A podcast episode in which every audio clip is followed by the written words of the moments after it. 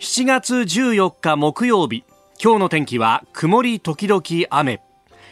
日本放送飯田浩二の OK 工事アップ。朝6時を過ぎました。おはようございます。日本放送アナウンサーの飯田浩二です。おはようございます。日本放送アナウンサーの新業一華です日本放送飯田浩二の OK 工事アップこの後8時まで生放送です、えー、スタジオ2人とも長袖の服を着ているよという感じで今有楽町日本放送屋上の温度計が22.7度これ2週間ぐらい前はさこのぐらいの時間で30度いってますよ飯田さんみたいなそうでしたよね。話をしてたよね。そうでしたそうでした。2週3週ぐらい前か。だから参議院選挙がね告示された、うん、告示された後ぐらいぐらいでしたね確か、ね、こんな暑い中で取材するのはみたいな話をしてたんですが 本当ね暑ければ暑いで文句を言い寒ければ寒いでという感じになるんですがまあこのね、えー、気温があちょっと落ち着いているとまたね蒸し暑い中ですんで、まあ、ちょっとね体調崩さないように。またこの大気の状態が不安定でいろんなところで、えー、ざっとゲリラ豪雨がと、昨日はね一昨日はあの埼玉のあたりで本当に大変な雨だったわけですが、はい、昨日はこの都心周辺がねねえー、時折ざっと降るなというような感じだったあわけであります。で私、そんな中ですね昨日はちょっと来客がありまして、えー、というのはちょっと前にですね、あのーちょっとお話したこともあったかな、わらしべ調査みたいなことがあったって話をしたよね。はいはい、話しました、話しました。えー、飯田さんがそう。そうそう、オブザーバーデビューしたオブザーバーデビューっていうかね、そう、JR 東のあの東京感動線っていうね、はい、えー、特別アナウンスをちょっとだけやらせてもらった、あれ1週間しか流れなかったんですけど、それをやらせてもらったのが縁で、あのー、国交省の中で、まあ、あの地域の交通をどうしようと新しくね、えー、この先技術も新しくなっていくしで、えー、コロナの後でこのコロナ禍でまた特に傷んで、えしまっている、えー、地域の交通事業者含めて、えー、どうやって支えていこうかっていうのの、まあ、あの、えー、グループがもともとあって、はい、で中間報告を出しましたと、でそれについてあのちょっといろいろ話聞かせてくださいみたいなこと。をであの昨日ですねその国交省の担当官の方々が来てで話をしたんですけど話をしたって言ってもですね私が話すっていうよりはむしろあの話聞かせてもらうぐらいの感じですね。というのが、はい、あのまあ、国交省ってもちろんプロパーでねあの、まあ、公務員試験を経て入ってくる人っていうのはもちろん大半なんですけど、ど、やっぱ官民交流っていうのが、まあ、90年代ぐらいから結構盛んになっていて、で、国交省もですね、ご多分にもず自分のところのこう所管の企業ってものが当然交通関係の企業だとかね、えー、いろいろあるわけですよ。で、えー、そこからあの人事交流っていうのをやっていて、で、昨日、日本層に、えー、来てくれた人たちもですね、あの、バス会社出身の人がいたりとか、あと大手の鉄道会社出身の人がいたりとか、結構多種多彩なメンバーで、はい、で、あの、現場のことも知ってるしで今は交通行政に携わってるっていう人なんでだから結構ねあのいろんな話が聞けたんだけどそれこそああいう大雨が降った時っていうのにどうするんだという時にねあのこれ実は交通事業っていうのはこうバスだったら道路運送法、まあ、鉄道だったら鉄道事業法とかですね、えー、そう法律でいろいろ決められてんだけど雨が大雨が降ったりだとかあるいは大雪が降ったりだとかした後にこう動くか動かないか、どうなんだろうなって我々もやっぱり気にするし、はい、であね、大雨が降って例えば列車が止まったってことになればそれをこう逐一ねお知らせをするわけじゃないですか。じゃあああいうのをどうやって決めてるかっていうとこう事業法で決まってるのがですね運転手さんにそれを任しちゃいけないんだと。だから、はい、運転手さんではない運行管理者とかがあの車走らせたりとかしてですね、えー、その様子を確認をした上で豪華農家っていうのの判断をしなきゃなんないそうなんですね。状況確認をするんですねその人が。というのはもうあの運転手さんが現場に行くってことはお客さん乗せるってことでしょと、ね、お客さんを乗せるのに安全か安全じゃないかっていう判断ができないものに、えー、走らすわけにはいかないでしょっていうふうに、うん、あそんなとこまで決まってるんですかと。だから鉄道の場合はまだねあの駅にこう人がいたりとかあるいはいろんなところにセンサーを張り巡らしたりなんかしててで雨量計だとかあのあの風量計だとかでこう数字で判断をするっていうのがあるんですがバスの場合はいやそうは言っても道ですからねと。道には確かにたくさんのこう防犯カメラとかがあるんだけどこれをじゃあその運行代わりに使えるかというとそれは目的外使用になるので使えませんと。今はプライバシーのこうね、えー、問題だとかいろいろあって。だこの辺がこの先 AI だとかねいろいろ進んでったらもうちょっと変わってくるのかもしれないですけど今はそういうね、えー、過渡期的にまだ人海戦術でやってるんだみたいな話を。でしかもそれが法律や政令で決まってるんですって。いやそんな中でこう収益出すのって本当大変なんだなというね。いやなんか現場のそういう一つ一つの話を聞くと感じることも多くて、えー、むしろあのヒアリングっていうよりも私が勉強させてもらったなという感じなんですが、まあ、せっかくの縁ですんでね、はい、ここをこうわらしべ長者のようにつなげながらですね。何を狙ってるんですか？いやまたいろんな話聞かせてもらったらいいなという、ね、えー、えー、えー、え。ー、いやあのねそんな審議会の委員なんか俺ができるようなもんじゃないからさ。よ有識者。いやすごいいろんなところが痒くなるなっていやいや本当に昨日はお世話になりました。ありがとうございました。え、えー、今日もね現場現場で頑張ってらっしゃる方がたくさんいらっしゃると思いますけれどもね、えー、一つご安全にいきましょうあなたの声を届けますリスナーズオピニオン。ぜひメールやツイッターでご意見を寄せください。えー、今朝のコメンテーターはジャーナリスト鈴木哲夫さん。この後6時半過ぎからご登場です。まあ参議院選挙が終わったばかりということで、まあその総括、そしてまあいろんなところでね、人事の話なんかも出てきてますんで、そのあたりについても教えていただこうと思います。えー、そしておはようニュースネットワークのゾーンでは新型コロナ感染急拡大ということですけれども、官房長官は行動制限否定をしております。えー、それから東電の旧経営陣4人に原発事故で13兆円の賠償命令という、えー、昨日の東京地裁での判決について、えー、さらには検証見直しチームというキーワードで、えー、まあこれはあの安倍元総理の、えー、奈良での襲撃暗殺というところの警護体制どうだったんだというあたり、えー、国際政治アナリストで NPO 法人海外安全危機管理の会代表理事の菅原出さんと電話をつないで、えー、この危機管理の観点からどうだったのかというところを掘り下げていきます、えー、さらにスクープアップのゾーンでは、えー、立憲民主党参議院議員、えー、先の選挙で、えー、ご当選果たされました、えー、辻元清美さんに、えー、安倍晋三元総理の政治家像について、まあ、あ国会で対峙をしてきたという人、まあ、そこから見えるものというところを伺っていこうと思います。今週はご意見をいただいた方の中から毎日抽選で3人の方に番組オリジナルスマホスタンドクリーナーをプレゼント。しています。ここが気になるのコーナーです。スタジオ長官各紙が入ってまいりました。えー、今日は、あの、先ほどね、6時の新業アナウンサーが読んでくれたニュースの中でもありましたけれども、えー、東京電力の福島第一原発事故で、えー、巨額の損失を与えたとして、えー、個人株主48人が、えー、当時の経営陣らに対して、えー、東電に22兆円を支払うように求めた株主代表訴訟について、えー、この判決が各紙一面というところであります。朝日新聞えー、黒字にね白抜きのセンセーショナルな見出しで、えー、東電旧経営陣13兆円賠償命令津波対策先送り許されぬ、えー株えー、原発事故株主訴訟東京地裁判決国内最高額と、えー、いうことで、まあ、朝日はね特にここから2面さらには、えー、社会面にもと。いうことで、えー、大展開をしております。えー、読売、東電旧経営陣13兆円賠償、地裁4人に命令、原発事故で責任、過去最高額、えー、津波対策怠ると。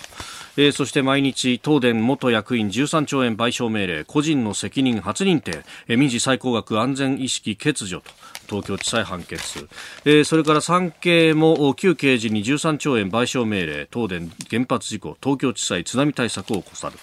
えー、となっております。それから東京新聞もですね、えー、東電休憩時23兆円賠償命令、原発事故を対策で防げた東京地裁が過失認定と、えー、いうことであります。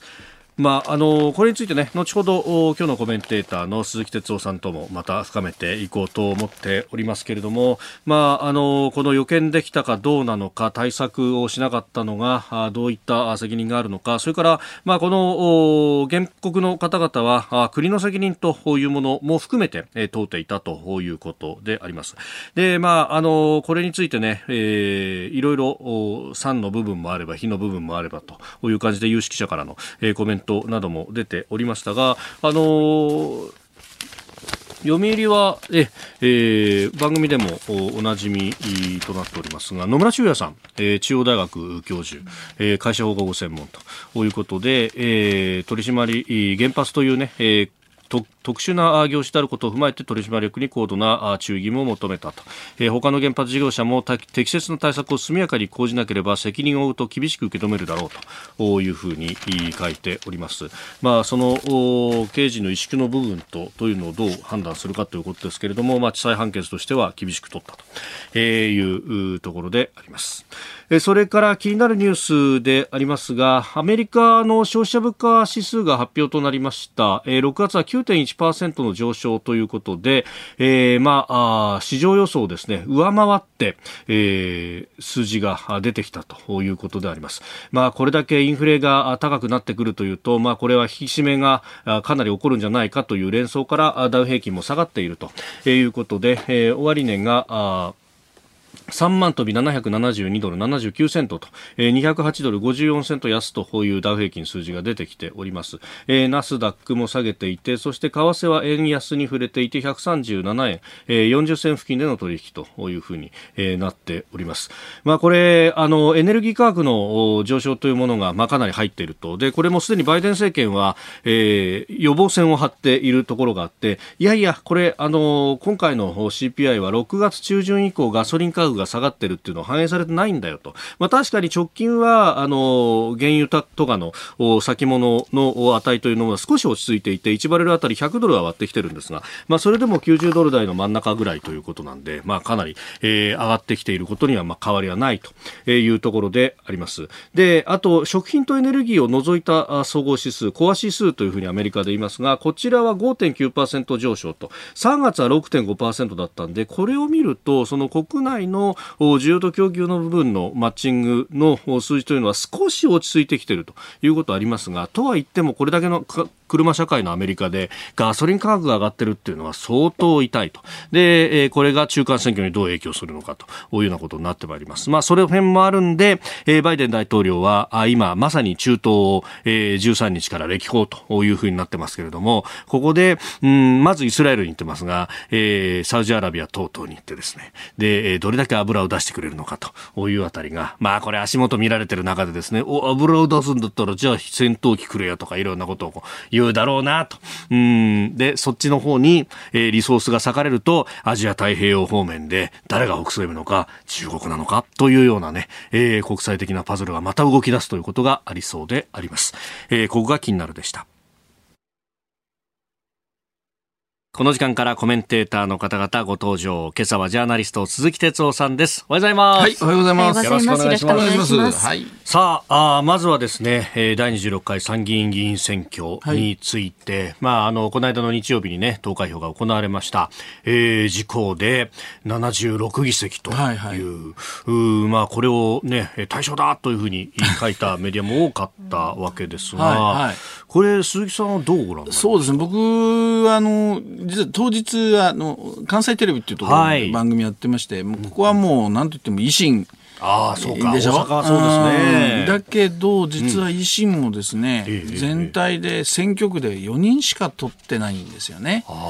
で、逆に言うと、その、まあ、接戦で最後滑り込むかなって言われたところは、やっぱり、最後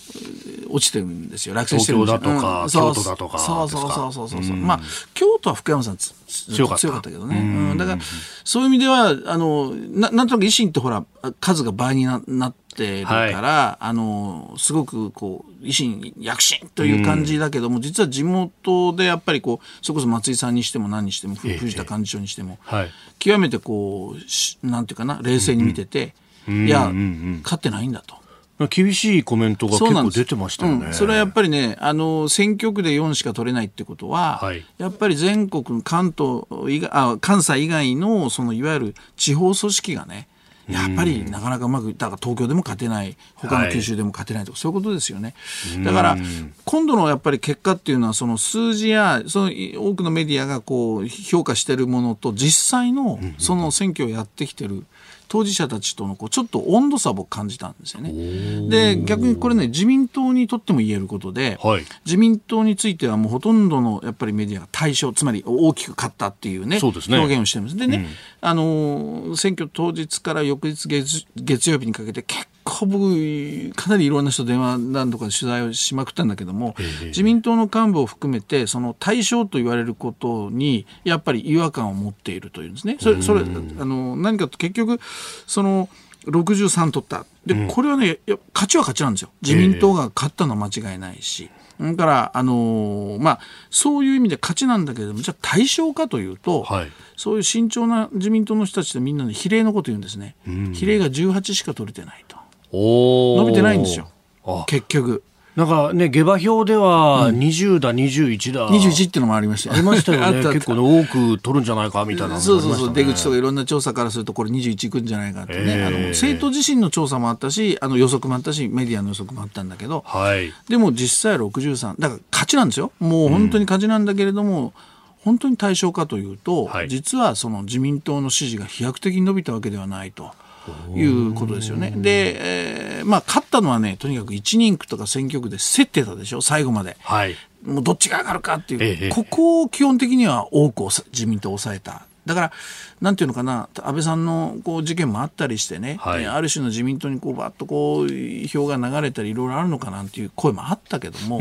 実際はやっぱり組織自身はすごい頑張った、自民党がね。それであの激戦区のところ、最後、まあ、こう、ガッとこう、一歩出たという感じの勝ち方なんでしょうね。だから、えー、じゃあ、トータルで見ると、じゃあ、立憲とか国民とか、まあ、さっき玉木さんのニュースもあったけど、国民とか共産、はい、やっぱこれ比例見るとね、ええ、やっぱり減らしてるわけですよね。で、自民党も実はほとんど伸びてない、比例がですよ。はい、で、公明党も、実はこれ後で話そうと思うけど、まあここ十何年で最低の600万610万台ぐらいしか取ってないわけですよね。でそれどこ行ったかっていうと皆さん比例で、はい、あそうだ参政党はい。それからガーシーね。ガーシー NHK 党。それと、令和でさえですよ。はい、ゼロから3に増やしてるんですよね。確かにそうですね。ということは、やっぱり今の有権者の意識というのはそこなんじゃないかなと。うん、あの、つまり既存の与野党すべての政治に対して、ちょっともうノーでね、新しいところに流れてる、これが今の政治の空気かもしれない。だから甘えちゃだめだという63にね、はい、そういう声が自民党の中で結構あったんですね。なるほど、うん、新勝辛くも勝ったを積み重ねたらこうなったっていうところ。そういうことですね。ね。だから実感がいや苦しかったんだよ俺たちっていうそうそういうことになる岸田さんの慎重なこの前の会見の物言いも、はい、それが背景にあると思いますけどね。なるほど、うんえー、まあこの先についての話なども後ほどですねニュース七味またぎのゾーンなどで、えー、お話しいただこうと思っております、えー、今日は哲夫さん8時までお付き合いいただきます。よろしくお願いします、はい、ここでポッドキャスト YouTube でお聞きのあなたにお知らせです。ラジオ局ニッポン放送飯田浩司の OK! Cozy up!。週末増刊号を毎週土曜日の午後に配信しています。1週間のニュースの振り返りこれからのニュースの予定今週の株式市場のまとめと来週の見通し今注目の銘柄を深掘り解説してお届けしています。後半には Cozy up! コメンテーターがゲストと対談するコーナー。今月はジャーナリストの峯村健司さんと元航空自衛隊空将で麗澤大学特別教授の織田邦夫さんの登場です。日本を取り巻く国際情勢そして安全保障などをテーマにお話を伺います。週末もぜひチェックしてください。えー、あなたと一緒にニュースを考える飯田浩二の OK 工事アップコメンテーターの方々と7時をまたいでニュースを掘り下げます。ニュース7時またぎ、えー、今朝はジャーナリスト鈴木哲夫さんとお送りいたします。引き続きよろしくお願いします。はいお願いします。さああまずですね株と為替の動きをお伝えしておきましょう。13日のニューヨーク株式市場ダウ平均株価前の日と比べ208ドル54セント安い。3万飛び772ドル79セントで取引を終えました。ハイテク銘柄中心ナスダック総合指数は17.15ポイント下がって1万1247.58でした。一方円相場1ドル137円40銭付近で取引されております。えー、先ほどね、えー、高額になるところでも申し上げましたけれども、アメリカの物価がまた上がっているということで、えー、株は下がったということでありました。さあ、ではこの時間取り上げるニュースはこちらです。安倍派分裂回避、後継会長を置かず集団指導へ。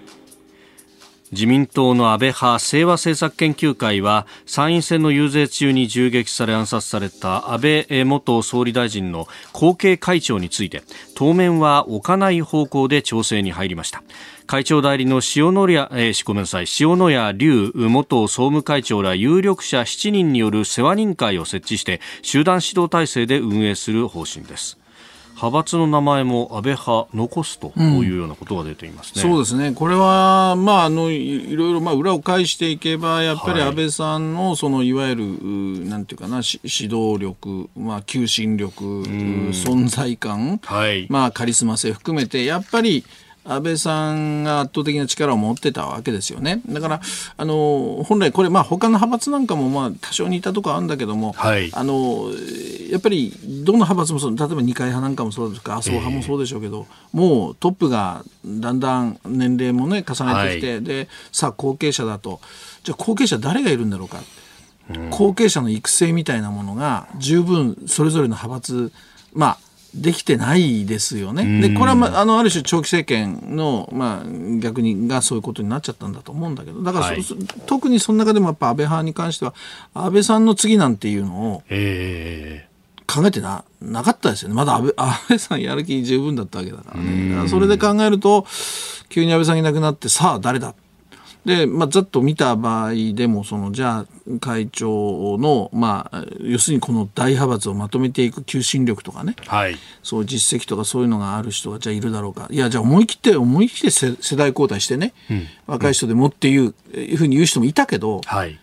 それでじゃあ、ちょっと大丈夫かっていう、まとめていけるのかっていう不安もある。そうすると、やっぱ落ち着くところは、うんうん、一番、まあ、例えば、あの年齢的にね、はい。えー、この人だろうという2番目の人とかね、えー、それでとりあえず当面はしのぐ。それからまあ今出てきてるんだけど、まあ、集団指導体制のような形でね、まあ、しばらく様子を見ようということでしょう。だけど、どっちにしても、そのまあ年齢的に、例えば年配の方がね、まあ、例えば今回で言うと、年齢的なことも考えると会長代理だったその塩谷さんでね、はい。ええいいんじゃないか。つつまりなんていうか座りがいいっていう悪いけれども、あのまあまあまあという感じで、はい、それで当面はしのごうという考えもあってでもそれだったにしてもそれから集団指導体制にしても派閥の結束っていうところではねまあ、これからいろいろいろんな考えがあって個性的な人多いから特に清和会はね、はい、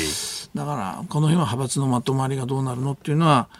これはあの結構、まあ、心配なところはあると思いますね、うんうん、僕はね。まあ、今ね、あのこの集団指導体制の中で名前が挙がってる方でも、うん、まあ、今言った塩谷さん、それから同じく会長代理は下村博文さん、はいはい、で参院の世耕さんも素材変わるし、うん、副会長の高木さん、みんな大臣やってますよね、えー、事務総長、西村康則さん、はいえー、安俊、ね、さん、ごめんなさい、それから官房長官の松野さんもそうだし、はいはい、であとあの萩生田さん？もいらっしゃる、うんうん、副田達夫さん、今総務会長とかね。だから若手でっていうと、福田さんなんか押す声もあったりするわけですよね。一気に世代交代みたいな。だけどそれはね、はい、ぱ派閥っていうのは、まあ、井田さんもよくご存知だと思うけど、そう簡単にね、ええ、あの、え、普通の民間企業だって、じゃあいきなり若い人が社長になるかってのはなかなか難しい。まずそこはね、まあ、ね。あの、運営していく、派閥を運営していく、やっぱりノウハウとか求心力とか考えると、まあ、一気に世代交代っていうのはこれは勝負ですよね。だから難しいですよね。うん、だだけど、まあこうやって見ると、実は後継者がね、はい、えー、いるようで、実はやっぱり安倍さんの、まあ、中心の派閥だったということがこうこういうことで分かってくるわけですよね。ただ、まあ、逆に言うとじゃあ岸田さんとかね、はい、あの岸田派。えー、この辺が要するに今一応総理だから、えー、そのさあどういうふうにねそのじゃあその新しい清和会とね付き合っていくかとか、はいまあ、ある意味自民党の中の権力構造もこれかなり大きく変わってくるわけですよね。そうですよね、うん、でさらに言うと例えば菅さんこれがやっぱり注目だったと僕は思うんだけど、うん、菅さんが参議院選挙終わった後にねまあ、どういうそのいわゆるグループなのか派閥なのか分かりませんが、はい、えー、こうチームを作るか、でここに誰が参加するのか。えーまあ、今のところいろいろ、まあ、取材してると石破さん石破派も行くのかなグループも行くのかなとかね河野さんとかね、えー、と進次郎さんもセットですよね、えー、それからあの二階派のエースと言われた武田良太さんとかね。みんな菅政権の要職をね務めた方々。この前のあの総裁選では、はい、あ岸田さんの対抗馬として、うん、河野さんで戦ったチーム、まあ、ある意味反主流派と言ってもいいですよね。だからそういうものが結束するとやっぱりこの、まあ、岸田さんにとっても次の総裁選、絶対河野さん出てくるわけだから、はい、だからそういうことでじゃあ誰と今度はじゃあ岸田さんは手を結んでいくのかっていうね。まあ、昨日はね、えー、麻生さんと、それから茂木さん、まあね、この岸田派、麻生派、茂木派みたいな、まあ、主流三派みたいな感じのね、早速そこで、だから多分今後のね、そのいわゆるまさに権力構図ですけど、党内のそういう力学、こんな話をしてるのは間違いないですよね。だから、えー、あの内閣内閣改造。改造ですよね。党役員人事。これがもう間違いなくありますので、はい、まあ時期としては8月って言われてたけど、ええ、まあちょっとずれるかもしれません。が、まあどっちにしてもあるんですね、近々ね。うんうんうんそこでどういう配分にしていくのかとかね。いや、それこそなんか一部報道ではですよ、うん、副総理格で菅さんを迎え入れるんじゃないかみたいな、これ読み入れが、ね、だから、ある種、このまさに安倍さんがこういうことになったこの危機に、やっぱり集団指導体制でいきたいんだっていうね、まさに。一致体制そうそうそうそう。ということで、えー、まあ、あある種、まあ、天敵とは言わないが、はい、そのそういう。ちょっと遠くに今いたうん、そうそうそういう人たちも取り込むというね、そんなことも考えられる。でじゃあ言われたら断るわけいかないですよね入閣も含めてね、だからなんかそういう新たなね駆け引きがやっぱりもうすでに始まってるっていうことですよね。うんまあこれあの、えー、まあ後半でもちょっと話しますけどやっぱり総裁選が実は2年後にあるんでね、ここへ向けて、そのいわゆる岸田さんがそういう党内のそのバランスどうするか、なるほど、ね、その辺スケジュール感、7時をまたぎます。さあ、あのー、参議院選挙が終わり、まあ、そして、えー、安倍元総理大臣の暗殺というのもあった、うんうん、でこの先の話なんですが、はい、内閣改造のみならずと、これ、黄金の3年間なんて言われますけど、その辺これはね、あのー、まさにさっき言ってたそのいわゆる権力闘争の部分ですよね、はい、その党内の権力構造が変わってくるということだけども、これやっぱりあの黄金の3年ってずっと言われていて、これ3年って何かというと、次の国政選挙まで3年あるってことなんですよね。はい、であの一番近いといえば次の参議院選挙が3年後の夏にある。でそのちょっと後の秋には衆議院の任期が来る。だから、まあ、解散しなければ向こう3年間国政選挙がないわけだから、はい、だからまあある意味では岸田さんそのままずっといればね、うんうん、あのいろんなことを思い切って好きにやれる、まあ、黄金の3年そういうざっくりそういう意味ですよね。だけど実は気をつけなきゃいけないっていうか注意すべきはその国政選挙より前の2年後の秋に、自民党の総裁選挙があるんですよ。おね。はい、で総裁選挙岸田さんどうしますかと。えー、もう私一期で総理辞めますこんなことはありえませんよね、再選を狙う、はい、とこのさ総裁選に勝つためにはさあどうするかって話になるわけですよ。その場合に例えば岸田派だけで勝てませんから、はい、当然他の派閥にも岸田さん支持をもらう。そうそうそう、そのために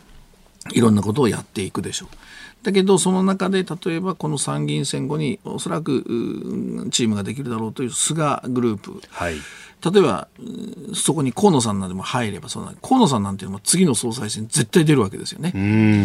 で、そうすると、このいわゆる総裁選というのが行われ、そこに絶対岸田さん勝つためには、はい。まあ、いろんなところに、えー、まあ、支援頼むけれども、じゃあ、例えば河野さんの人気なんかが時代、こうその時代のね、政治テーマとともにガッと上がってきたりすると、これはほら、やっぱり党員の人気があるとかないとか、いろんなありますよね。そうですよね。そうなってくると、岸田さんとしては、まあ、最大のライバルが出てくるわけで、はい、じゃあ、それを抑える最大のカードが解散カードなんですよ。お解散カードを切ればですね、はい、まあ、簡単に言うと解散でして、そして総選挙勝てば、もうこれは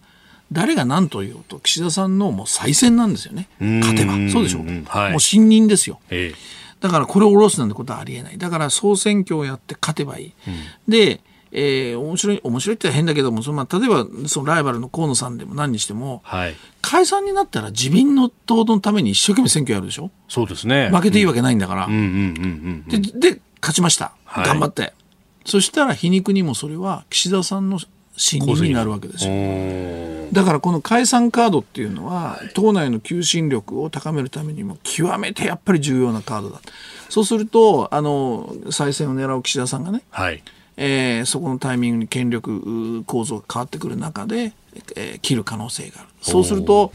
まあおそらく来年、まあ、統一地方選挙ありますから。はい来年春、統一地方選挙、うん、ここまではもちろんできないけれども、うん、でその後今度サミットがあって。そうですよね。G7 サミット広島でやりますよね。これはそれなりに岸田さんかけてる。そうなるとそれが終わって。はい、でまあ、大体あの就任して総理になって 2, 2年超えたらいつ解散があってもいいなんて永田町ではよく言われるんだけど、そうですね、衆院任期の半分終わったらと。まあ、それを考えると、僕はだから、総裁選がある2年後の秋の前、うんうん24年秋の前。そうつまり通常国会が終わった後あたりの解散は十分あり得るんじゃないかと。じゃあ24年のゴールデンウィークが終わったぐらいからみんなそわそわしだす。そうそう。でいろいろまあ争点を作ってね、はい、経済対策かなんか分かりませんよ。だけどそれでやっぱり僕は流れを作る可能性はある。だからあの黄金の3年選挙はないなんて言ってますけどもこれは自民党内の、まあ、安倍さんが亡くなったことによる、まあ、権力構造も変わる、そういう中で次の総裁選に、はい、まあ、ををめがけてですね岸田さんが走るとすればそこで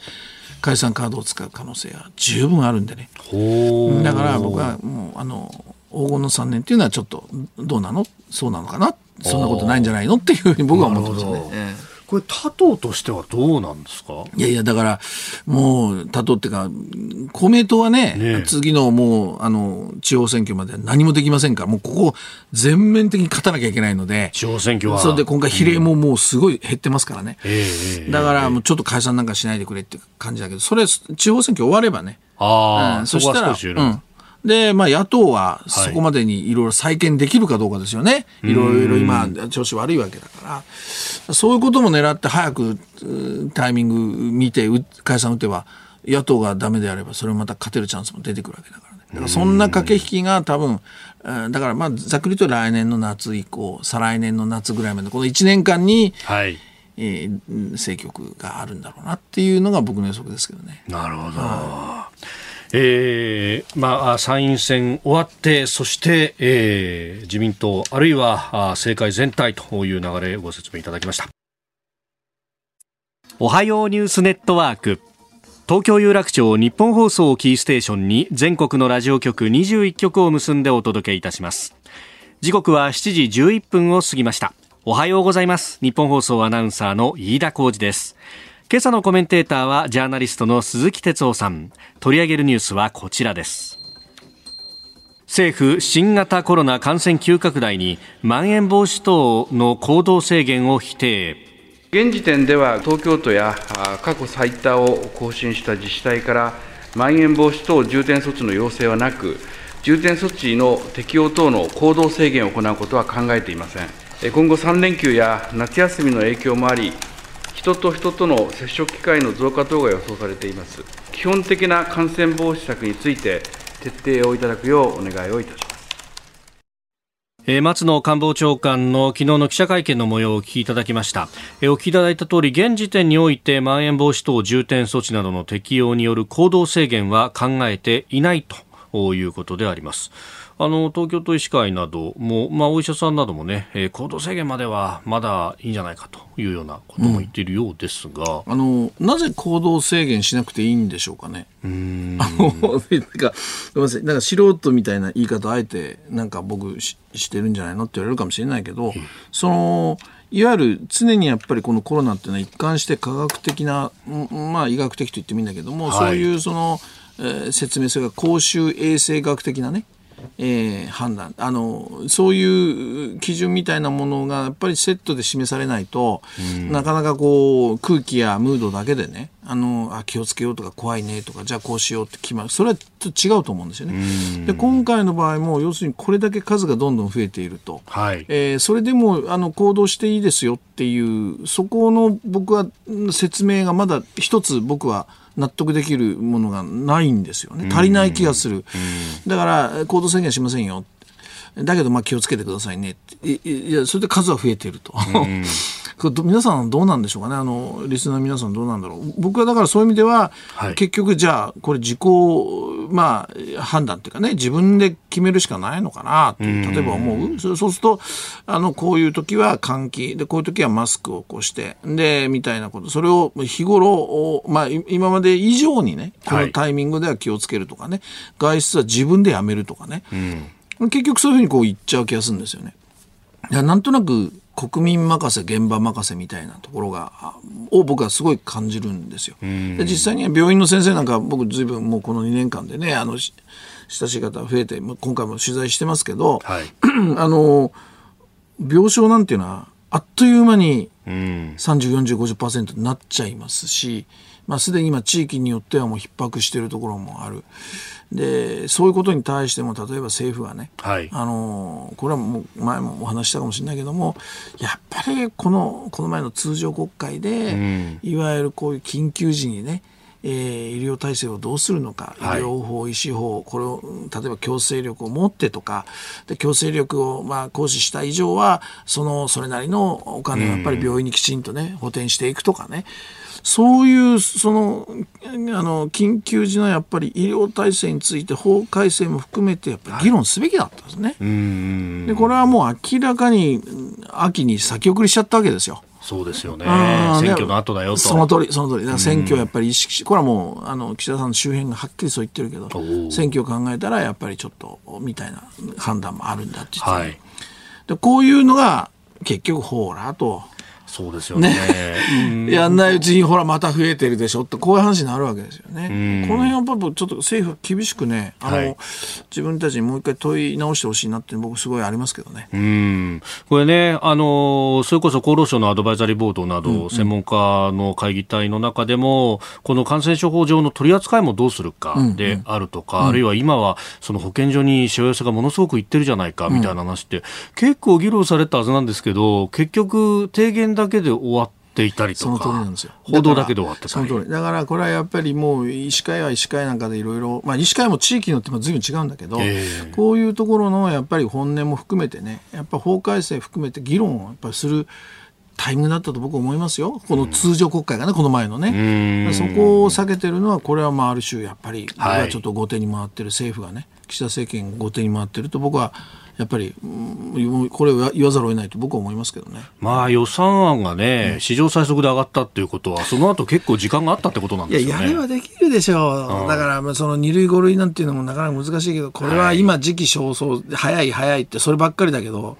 いや、あのー、中身と、はい、なぜ今なのか今じゃないのかみたいな話もね、どうしてやらなかったのかな。ででまた結局繰り返すんですよ。保健所今大変ですよ。もうそうなってきますよね、まあ、これだけ PCR の陽性者が出るということになると、まあ、しかもそれも容易に想像できますよね。そうですね。あとはまあ公衆衛生みたいなものもやっぱり日本遅れてるわけだから、あの僕はいつも言うんだけどあの、道徳でマスクをしましょうじゃなくてね、はい、科学的にマスクをする、そうすると最初の頃からそうだけど、換気が良くてたった一人しかいなかったら、マスクは外してよかった。ったんじゃないですか。だから外で歩く時とか。そうそうそうそう。人がいなければ、ね、人がいなければね。でも、うん、そこでもみんなマスクをしてるっていうのは、やっぱりその、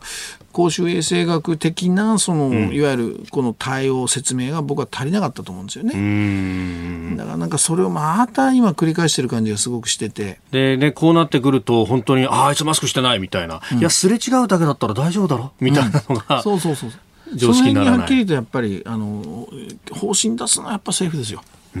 僕はそう思いますね、まあ、自治体になんか全部任せちゃってる感じはすごくありますけどね。たまにね、折に触れてというか、なんというか、あの子供聞かれたときに、いや、子供は外を歩くときはマスクいらないんですよみたいなことは言うけど、うんうん、それをじゃああの、ちゃんと恒常的に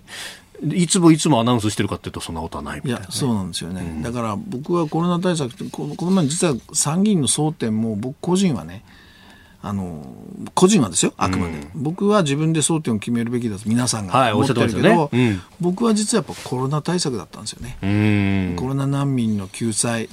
困ってる人たくさんいるんですよ。はい、でこの物価高で、この前ちょっと新宿のほら、炊き出しの、っていうか、あの食料配るあるじゃないですか。はい、あそこ、ホームレスの方、ね、そうそうそう、あそこはね、はい、列が倍になってて、であの、コロナで仕事を失って、った人たち若い人たちなんかが並んでるんですよ、はい、彼らにとっては物価高が今来てるでしょ？で物価高物価高って言ってこうなんとなくこうみんな集中して喋ってるけど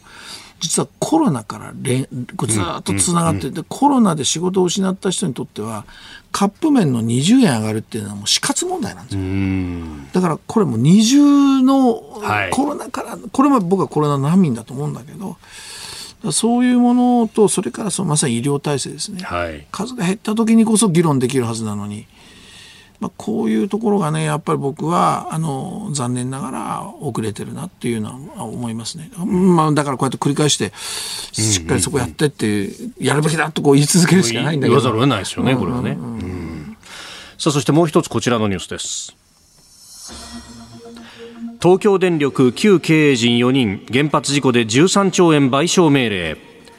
東京電力福島第一原発事故をめぐって東電の株主らが旧経営陣5人に合計22兆円を支払うよう求めた株主代表訴訟の判決で東京地裁は昨日旧経営陣5人のうち4人に対し合計13兆3210億円の支払いを命じました。原発事故をめぐる旧経営陣の責任を認めた判決は初めてで国内の裁判の賠償額としては過去最高とみられます。いやあの時顔を見たメンバーですよね、えー、勝俣元会長、清水元社長、黒竹元副社長、これ、フェローターの当時言われてました、それから武藤元副社長と。これはあの、竹黒フェローか、ごめんなさい。あの、ざっくりそのいわゆる株主、まあ、訴訟って言いますかね、はい、あのというようなあの表現されるんだけど実は通常の、まあ、そういう株主の訴訟とはやっぱり中身が僕は全然意味が違うと思うんですよね。それ何かというとやっぱりその原発に対してのある種の、はいまあ、総括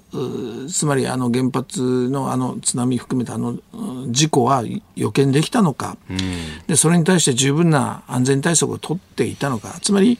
原発、まあ、政策と言ってもいいんだけども、はい、まあ、これは東電だから民間ではあるんだけど、うん、その原発問題へのまあ一つの、まあ、判断基準みたいなものが示されたっていうことだと僕思うんですね。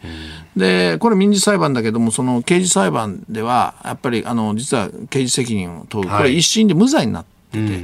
でまあこれ来年ぐらいかなあの次の、まあ、判決とかでなると思うんですけど今年かな、はい、うんあの、で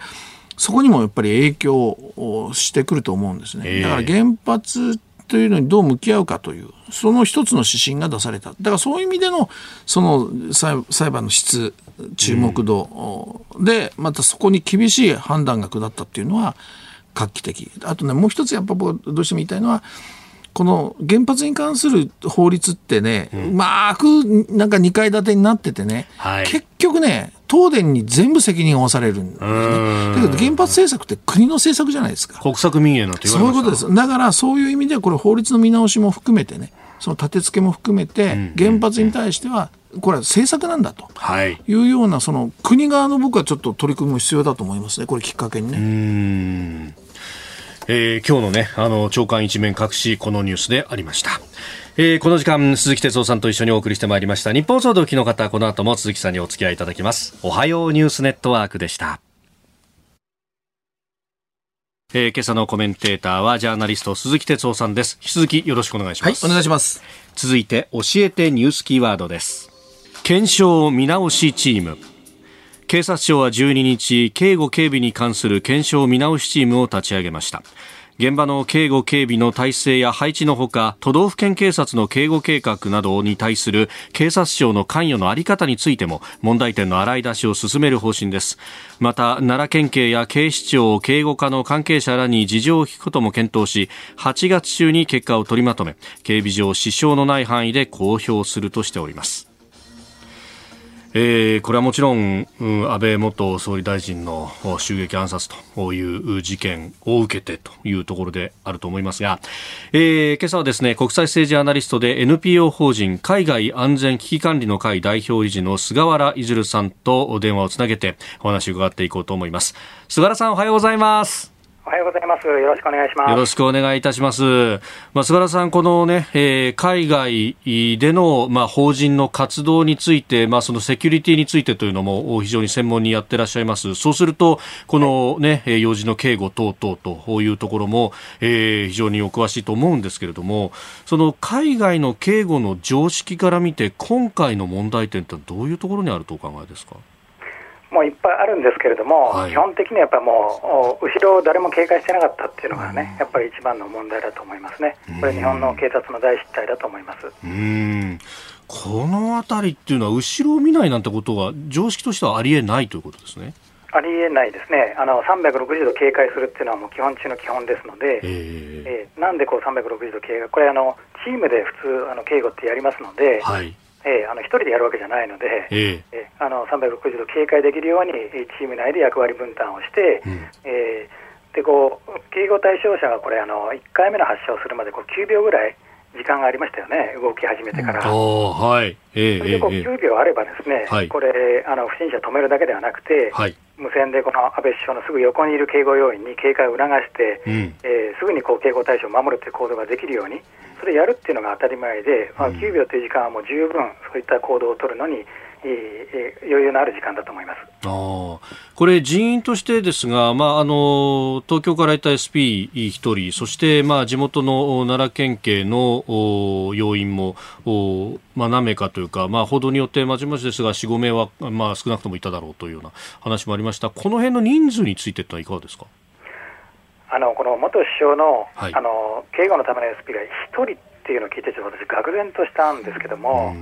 えー、そもそも1人だとですね、はい、あの警護、身辺警護ってのはできない、まあ、エスコートというんですけども、はい、警護にはそもそもならないですよね。ならない、えー、基本的には、やはりあのお二人はあの最低、ピタッとついて、あの警護対象者を守るあの人員がいて、はい、その前に前方を警戒して何か不審なことがないのかっていうのをこう警戒する要員が1人いて、後ろで全体を見ながら、この何かあったらすぐ駆けつけるって、こう4人は最低必要で、それが中核としてあの警護対象者を守るんですよね。はい。でその周りに当然、この我々セキュリティリングっていう言い方をするんですけども、セキュリティリング、はい、リング要はこうドーナツのように円周を守る、こう囲うようにですね、同支援をいくつも作っていくと。そうなんですよね、で警護対象者を中心に、はい、一番内側の円というのは警護チーム、身辺警護チームがやって、はい、その次の円、まあ、これあ、具体的に円を描くんじゃなくて、概念的な話ですけども、えーえー、2番目の警戒線は、要するに地元の警察とかがやって、ですね、でさらにその外側を警備員なりがやると。いう形で、この一番外側の警戒ラインをこう破ってきたら、ですね、はい、それをすぐに知らせて、うん、一番中心にいる警護員がパッとこう行動できるようにする、それがこう基本的なこう身辺警護のやり方ですよね。それをやるにはあ全く人員も少なかったんではないかと思います。えー、スタジオジャーナリスト鈴木哲夫さんもいらっしゃいます。はい、おはようございます。鈴木でございます。ますどうも、私、あの、札回り10年やってたんで、あの、警備のことなんかも、まあ、多少は知ってますけど、やっぱ今回映像を見てもですね、おっしゃるように、あの、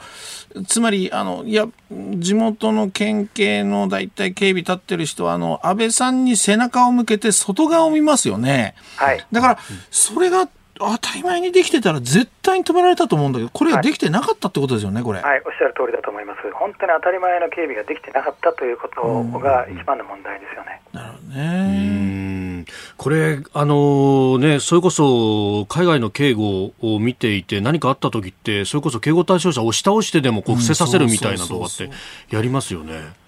そうですね。はい。あのー警備だとか警護のこの原則っていうのは海外だろうと日本だろうと同じなんですよね、うんはい、で海外の場合はやっぱ脅威のレベルが高いので、銃銃器のあの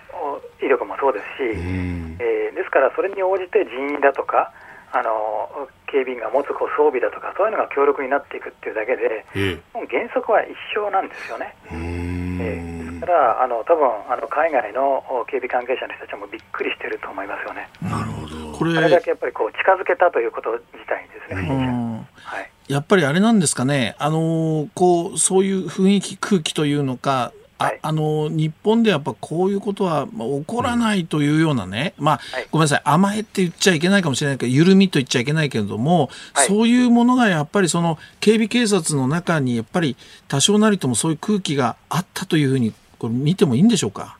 はい、あの私は基本的に気が抜けてたとしか思えないです、基本ができてなかったっていうことは、うん、やっぱこう知らなかったとかですね訓練してなかったっていうことではないはずですので、えー、当然、銃の脅威ぐらいはこう想定してますからね、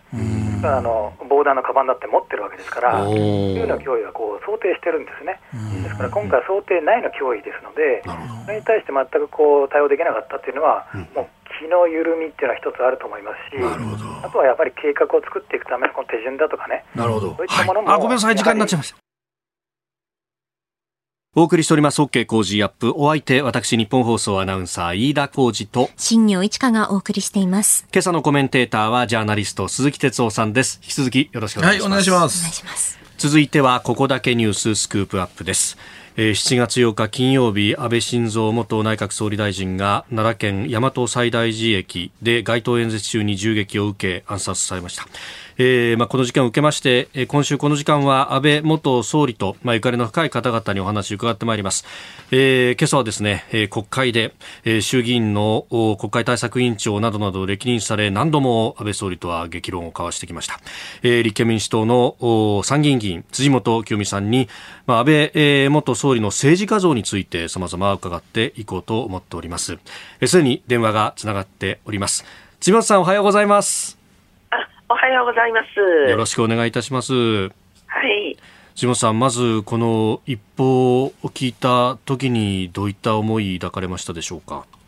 いや、信じられなくて呆然としました。うん。まあ、この日本でね、こんな事件が、しかも選挙中にっていうことですよね。はい。はい、まあ、ご自身も全国回ってマイクをこう持ってというところで、まあ、ある意味こう同じ立場でいらっしゃるとそそのあたりはいかがでしたか、まあね、私もいろい。ろ、あのまあ、この前から今年に入ってからも、うん、事務所に不法侵入者が、うん、あの窓ガラスや壁をぶち破って入ったりですね、えーうん、あのそれからもっと前から街頭でえー、多分ネット上のデマを信じた男性だと思うんですけれども、ちょっと襲いかかられそうになったりとか、で先日もベランダに生卵を投げられたりとか、はい、なんかね、あの、言論っていうか、に対してそういう暴力で、うん、え嫌がらせ、また封じ込めようとするような動きの危機感は感じてたんですよ。で安倍元総理の場合は、ちょっと動機がよくわからないんですけれども、まだですね、はい、あの命を落とされたわけで、うん、うん、私はやっぱあってはならないことだし、うん、だからといって、あの一旦ね、はい、なんか呆然としちゃって、もう選挙運動する気、こうなくなっちゃったんですよ、え？って感じで、はい、どうすればいいんだろうみたいな。それで旦引き上げたんですね。はい、ただ、よく考えてみると、ええ、こうこういう暴力があったからといって、うん、こう民主主義の一番の源の選挙活動を萎縮させたり、はい、あの発言を控えるということをしてしまうと、うん、どんどん言論の自由が奪われていくような危機感をの方が強くなって、うん、それでもう一度気を取り直して、うんうん街頭に立とうと。で、また夕方、街頭に立って、そして翌日ももう徹底的に怖がらずに街頭に立とうということで、最後まで、まあ、選挙戦いました。ここの部分っていうのは、本当、なんというか、こう、国会議員、あるいは、こう、我々市民もそうですけれども、ここでこそ矜持を見せなきゃいけないっていうふうにまあ、思った方多いと思うし、だからこそ選挙、ね、はい、投票率もちょっと上がったっていうのもあると思いますけれども、はい、そういう部分の共有っていうのは、まだまだ日本人にはありましたかね？うん、あの私はもうはっきりそういうことを申し上げたんです、最終日は。はい、私はやっぱり民主主義を皆さん守りましょうと。うん、ですから投票に行ってください、うんうん、でやはり私たちはこう政治家は命がけっていうやっぱり街頭で訴えて皆さんの一票をいただくために、こうやって活動してるわけで、うん、その一票をおろそかにしないでほしい軽くないんだっていうことを、まあ、訴えたんですけどね。この安倍さんという人、まあ、あの辻本さんとね、えー、政策の部分で、えー、あるいは政治手法の部分で、えー、ぶつかるところが非常にありました。あのどういう対峙をしていて、どういう人だとお感じになりましたか？あのね、うん、多分私が一番安倍さんとの質問回数が多い議員じゃないかな。だから、はい、もうね、若手の時からだったの。安倍さんが3年生で、はい、私が2年生の頃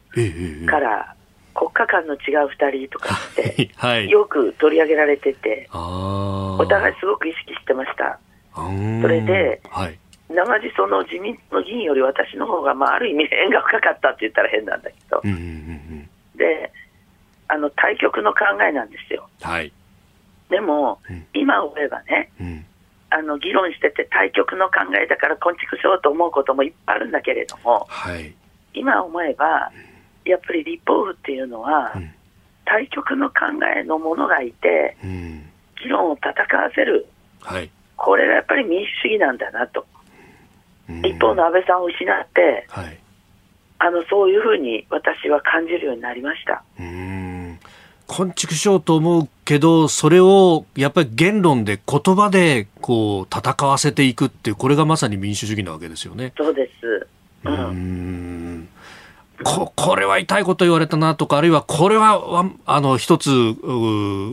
あの得点取ったぞとか、覚えていらっしゃることってありますか？いや、やっぱありますよ。えー、あのあの安保法制の時なんかも、はい、あのパネルみたいなの使って、うん、えなんか朝鮮半島とかで有事があったら、はい、あの法人保護ができないんだみたいな、うんうん、けどアメリカは明確にやらないって言ってたあ答弁を私は見つけて、はい、まったり、えー、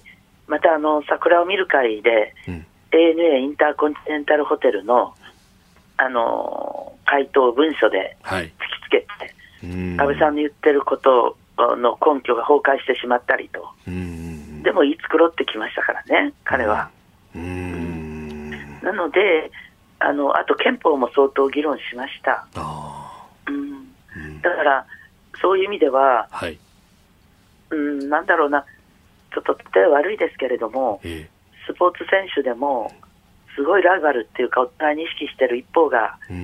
いなくなると、すごい喪失感があるっていうじゃないですか。そういう感じなんですよね。えー、スタジオにはジャーナリスト鈴木哲夫さんもいらっしゃいます。はい、辻本さん。はい。鈴木です。どうも。どうも。あの、まあ、まずはお帰りなさい。あの、立憲が迷走してますから、ぜひ、あの、ビシッと立て直していただきたいと思いますが、あの、はいえっ、ー、と、いや、あのー、僕はある意味で、その、安倍さん側の、まあ、人に聞くと、やっぱ辻元さんが質問に立つときはかなり、まあ、苦手意識じゃないけど、ええー、っていう感じを安倍さん持ってたってよく聞いてたんですね。でも、それは逆に言うとね、僕、あの、実は辻元バーサス安倍っていうあの委員会なんかは、あの逆に言うと安倍さんのね、本音や感情もすごく出てきましたよね。そういう意味では、実は、本音のね、あの議論という意味では、だからこう、なんていうのかな、面白がるっていうか、見応えがあったんですよね。だそういうね、なんかこう、議論が今国会からない、ない、なくなってるでしょ？紙見てなんか、パネル見て、なんか役所が発表した数字見て議論するみたいなね。だそういう中で、まあ、非常に見応えのある本音の議論みたいなのが、僕、安倍、辻元だったと思うんですね。だからそういう意味では、こう、手応えもあったでしょうけど、さっきおっしゃったように、喪失感っていうのも大きいのかなというふうに、あの、想像するし、僕はなんか政治全体のためにも、あの、うん、この議論が見られないのはマイナスのような気がするんですよね。いや、あの、存在をかけてお互いやってたような気がするんですよね。うん、存在をかけて。うん。うん、島さん、最後に、もし安倍さんに今一言をかけるとしたら、どんな言葉をかけられますか？いや、もうゆっくりお休みくださいって言いたい。うんそれから、いかばかり無念だっただろうなと。思うんですよ。それを思うと、はい、辛いですね。うん、残されたものとしては、もう、うん、この議論っていうものをずっと続けていかなきゃならないですよね、この民主主義ってものそうですね。うん、いや、再び国会で、ええー、辻本さんのその議論、はい、僕らも聞けるのを楽しみにしております。はい、今日はどうもありがとうございました。はい、ありがとうございました。えー、立憲民主党参議院議員辻元清美さんにお話を伺いました。えー、ここだけニューススクープアップでありました。このコーナー含めてラジコタイムフリーポッドキャスト YouTube でも配信していきます。番組ホームページご覧ください。あなたと一緒に作る朝のニュース番組飯田浩二の OK コージーアップ日本放送の放送エリア外でお聞きのあなたそして海外でお聞きのあなた今朝もポッドキャスト YouTube でご愛聴いただきましてありがとうございました。飯田浩二の OK コージーアップ東京有楽町日本放送で月曜日から金曜日朝6時から8時まで生放送でお送りしています。番組ホームページでは登場いただくコメンテーターのラインナップや放送内容の原稿化された記事など情報盛りだくさんです。また公式ツイッターでは平日は毎日最新情報を配信中。ぜひチェックしてみてください。そしてもう一つ飯田浩二アナウンサーが「夕刊富士」で毎週火曜日に連載中。飯田浩二の「そこまで言うか」こちらもぜひご覧になってください。忙しい朝そして移動中ニュースを少し深く知りたい時。ぜひ AM、FM、ラジコはもちろん日本放送のポッドキャスト YouTube でお楽しみください。